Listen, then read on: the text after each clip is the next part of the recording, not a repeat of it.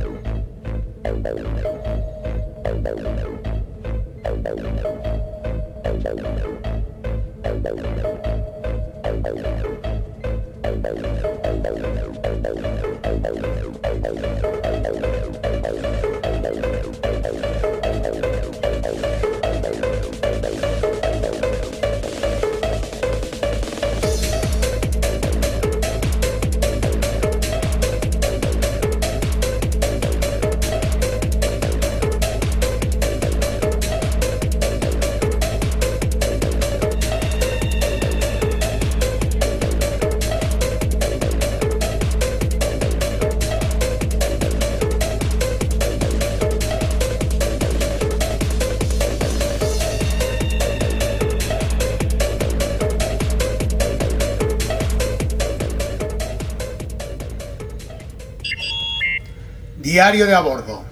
Sin lugar a dudas, la principal novedad de estos últimos días es que por fin la iniciativa Biblion se ha puesto en marcha y ya cuenta con una buena veintena de entradas que están sirviendo para ir ajustando detalles. En la cubierta de investigación ya se está articulando el primer equipo de bibliotecarios eléctricos. A Fabregat, que ya venía participando en el propio diseño de la actividad, se ha unido Débora Madrid, Andrés de Juan, el reservado y concienzudo profesor Solís y Neo Attractor, uno de nuestros entrañables androides de a bordo. Inserto el correspondiente enlace para todos aquellos que quieran echarle un vistazo y por supuesto toda persona interesada en colaborar en esta labor puede ponerse en contacto con la nave nodriza a través de la siguiente dirección de correo electrónico biblion.fundacionasimov.org Insertar enlace. Por lo demás, el pasado 16 de abril, como ya se anunció en la anterior transmisión, aterrizamos en la librería Tu Librería de Barcelona, donde pudimos presentarnos y charlar sobre el potencial educativo de la ciencia ficción. Al finalizar la exposición, disfrutamos de un interesante intercambio de puntos de vista con el numeroso y amable público asistente, lo cual fue el broche ideal para una estupenda velada. En los próximos días publicaremos un vídeo del evento gracias a la siempre impagable colaboración de uno de nuestros tripulantes más veteranos, Antonio Aroca.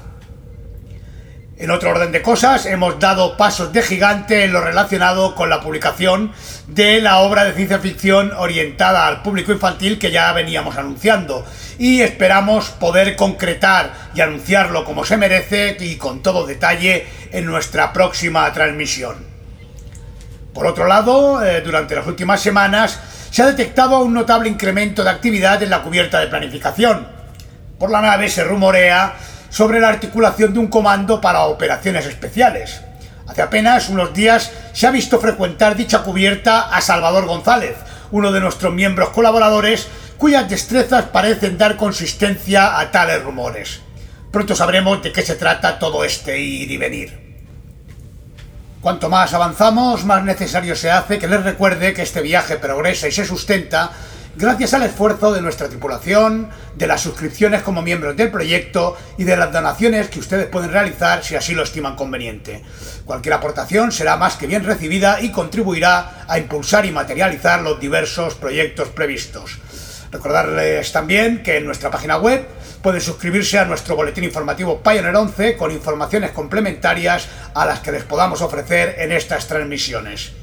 Y ahora que menciono el boletín, nuestros suscriptores, tanto al boletín como al Magazine Otium, habrán apreciado cierto retraso en la recepción de dichos envíos. El motivo es técnico, pues estamos trabajando con el programa que gestiona los envíos y organizando las listas de correo de los suscriptores. Y además, reconozcámoslo, nos falta tiempo y personal cualificado para atender todos los frentes. Así pues, rogamos un poco de paciencia y esperamos que sabrán disculparnos este tipo de incidencias. Fin de registro. Dentro background.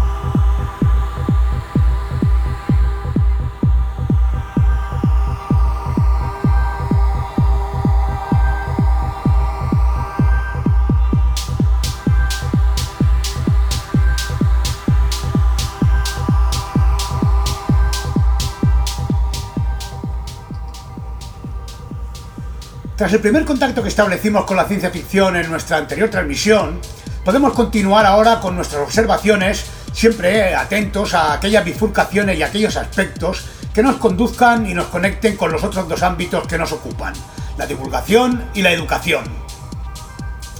Al finalizar la anterior transmisión, si recuerdan, comentábamos de pasada que no era pretensión del género, de la ciencia ficción, adivinar el futuro, que lo interesante, lo excitante, se encuentra en el ejercicio especulativo, en el juego con las ideas. Sin embargo, no podemos dejar de sentir cierto asombro cuando en obras ya clásicas del género, o al revisar la biografía o alguna vieja entrevista de alguno de los autores más conocidos, nos encontramos con ideas que en su momento pudieron resultar asombrosas y que con el paso del tiempo han acabado materializándose y convirtiéndose en realidad. A día de hoy los ejemplos son numerosos y algunos de tales ejemplos ya son terreno común dentro de la cultura popular. Tal vez el más típico o el más habitual es el viaje a la luna imaginado por Julio Verne, un viaje a la luna eh, a partir de medios mecánicos.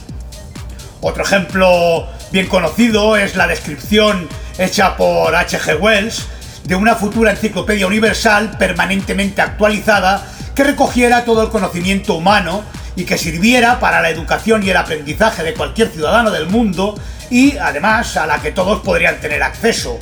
Una anticipación casi escalofriante de la Wikipedia. También son muy conocidas y corren mucho por internet las previsiones hechas por Isaac Asimov sobre el mundo al cabo de 50 años. Previsiones donde nos describe cosas como una Internet fabulosamente parecida a la que existe hoy en día. Otro ejemplo conocido son los conceptos y las problemáticas expuestos por Arthur C. Clarke en sus numerosos escritos y que hoy en día siguen siendo motivo de investigación. Además, Arthur C. Clarke es un conocido eh, ya que sentó las bases de los satélites geoestacionarios, esos artefactos que orbitan nuestro planeta y son fundamentales en nuestro mundo de comunicación de hoy. Otro caso muy popular es el de la serie Star Trek, donde a lo largo de su medio siglo de emisiones se vierten un caudal de ideas, de entre las cuales algunas, décadas después, han pasado a formar parte de nuestra vida cotidiana. Los ejemplos más conocidos pues son el móvil, los ordenadores personales de mesa o portátiles, las tablets, toda una serie de dispositivos que hoy son de uso común y que fueron anticipados con décadas de antelación.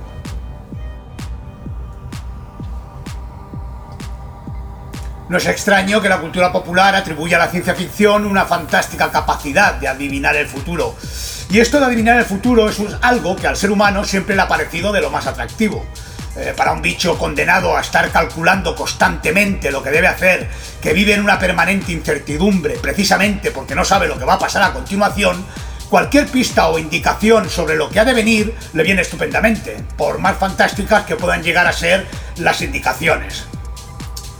Sin embargo, y como ya apuntamos en la anterior transmisión, no hay misteriosas capacidades adivinatorias en la ciencia ficción, ni siquiera esa es su intención en la gran mayoría de los casos. Lo importante es el ejercicio, el juego especulativo. No se pretende decirnos lo que tenemos que ver, aunque en algunos casos puede tener una intención de advertirnos, como es en el caso de las narraciones distópicas, o puede tener la intención de impulsarnos y aliviarnos, mostrándonos esperanzadoras situaciones utópicas. Sobre todo nos muestra una particular forma de mirar. Recordemos que estamos hablando de una literatura de ideas, de una literatura que especula a partir del conocimiento y la tecnología existentes, que especulando de forma racional, plausible y coherente, imagina y proyecta posibilidades a partir de esos conocimientos. Los autores trabajan y extrapolan a partir de un conocimiento que ya tenemos, aunque sea a nivel incipiente. Julio Verne no inventó el submarino, ni Asimov imaginó la Internet de la nada. Sus previsiones eran posibles desarrollos de unas tecnologías cuyos fundamentos ya estaban formulados. De hecho, debido a estas características previsoras del ejercicio que es la ciencia ficción, se la denomina en ocasiones como literatura de anticipación Y no son pocos los autores que a través de ese ejercicio pretenden anticipar la evolución y las consecuencias de determinados avances científicos o tecnológicos.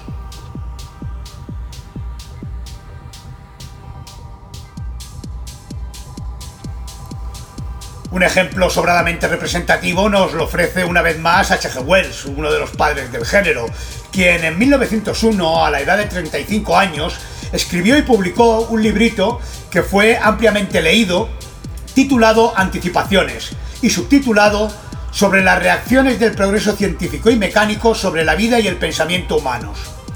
Aquel librito ofrecía mucho más que una lista de accesorios y cosas asombrosas y nuevas que habían de venir, pues trataba de diferentes tipos de cambios técnicos y sociales. El objetivo de aquella obra era describir el desarrollo del mundo en los 100 años siguientes a 1901. Y así, en el libro encontramos predicciones sobre tecnología, distribución de la población, economía, estructura de clases, dirección de empresas y liderazgo, educación, política, predicciones sobre la vida diaria, sobre los problemas sociales, sobre las lenguas dominantes y los asuntos internacionales. Pero si echamos la vista más atrás, nos encontramos con que esencialmente este ejercicio de plantear, de imaginar hipótesis a partir de lo conocido, es tan antiguo como la actividad intelectual del ser humano. Por poner un ejemplo, casi 200 años antes de Cristo, unos señores compusieron un sistema filosófico que afirmaba que el universo está constituido por combinaciones de pequeñas partículas indivisibles denominadas átomos, propuesta que si tenemos en cuenta los medios disponibles hace más de 2000 años, tiene su mérito. Otro ejemplo podría ser el del astrónomo y matemático alemán Kepler, que en 1634 publicó una novela de ficción titulada El sueño o astronomía de la luna.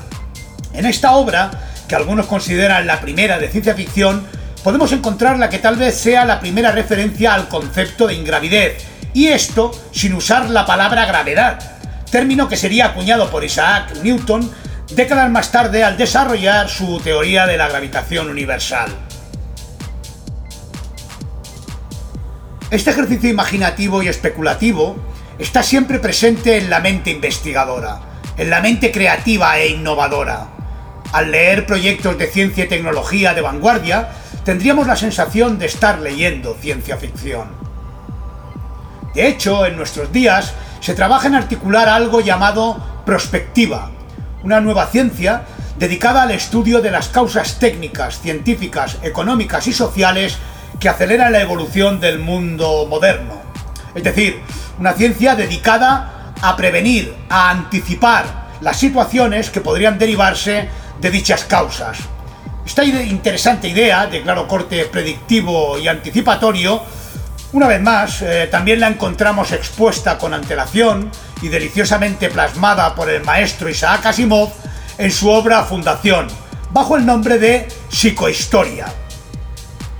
No debe resultar extraño, pues, que a base de especular, de imaginar y lanzar hipótesis, algunas acierten, estén en lo cierto, o se acerquen mucho a lo que acaba materializándose o demostrándose en la realidad.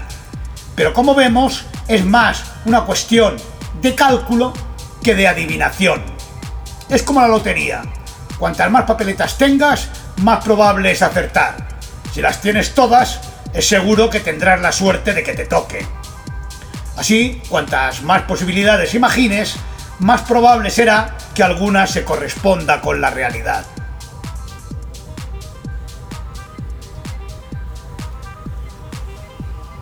Sin embargo, ese mismo ejercicio especulativo, ese mismo juego imaginativo con los conocimientos de la época, esa lotería de ideas asombrosas, si se me permite decirlo así, constituye una riquísima fuente de inspiración. Las ideas, las ocurrencias generadas por unos, pueden inspirar, pueden influir en otros. No en vano hay quien compara a las ideas con los virus y su habilidad para propagarse y contagiar. El asunto de la influencia de las ideas en general y de las ideas de la ciencia ficción en particular, es lo bastante interesante como para que lo emplacemos para la próxima transmisión. Así que por hoy lo vamos a dejar aquí. Como de costumbre, les recuerdo que en el blog de la página de la Fundación Asimov se publica una entrada con cada transmisión y en dichas entradas se incluye cualquier enlace que hayamos mencionado durante las transmisiones. Pues nada más por hoy. Gracias por su atención, no dejen de sintonizar esta frecuencia y hasta pronto. Track de salida y fin de transmisión.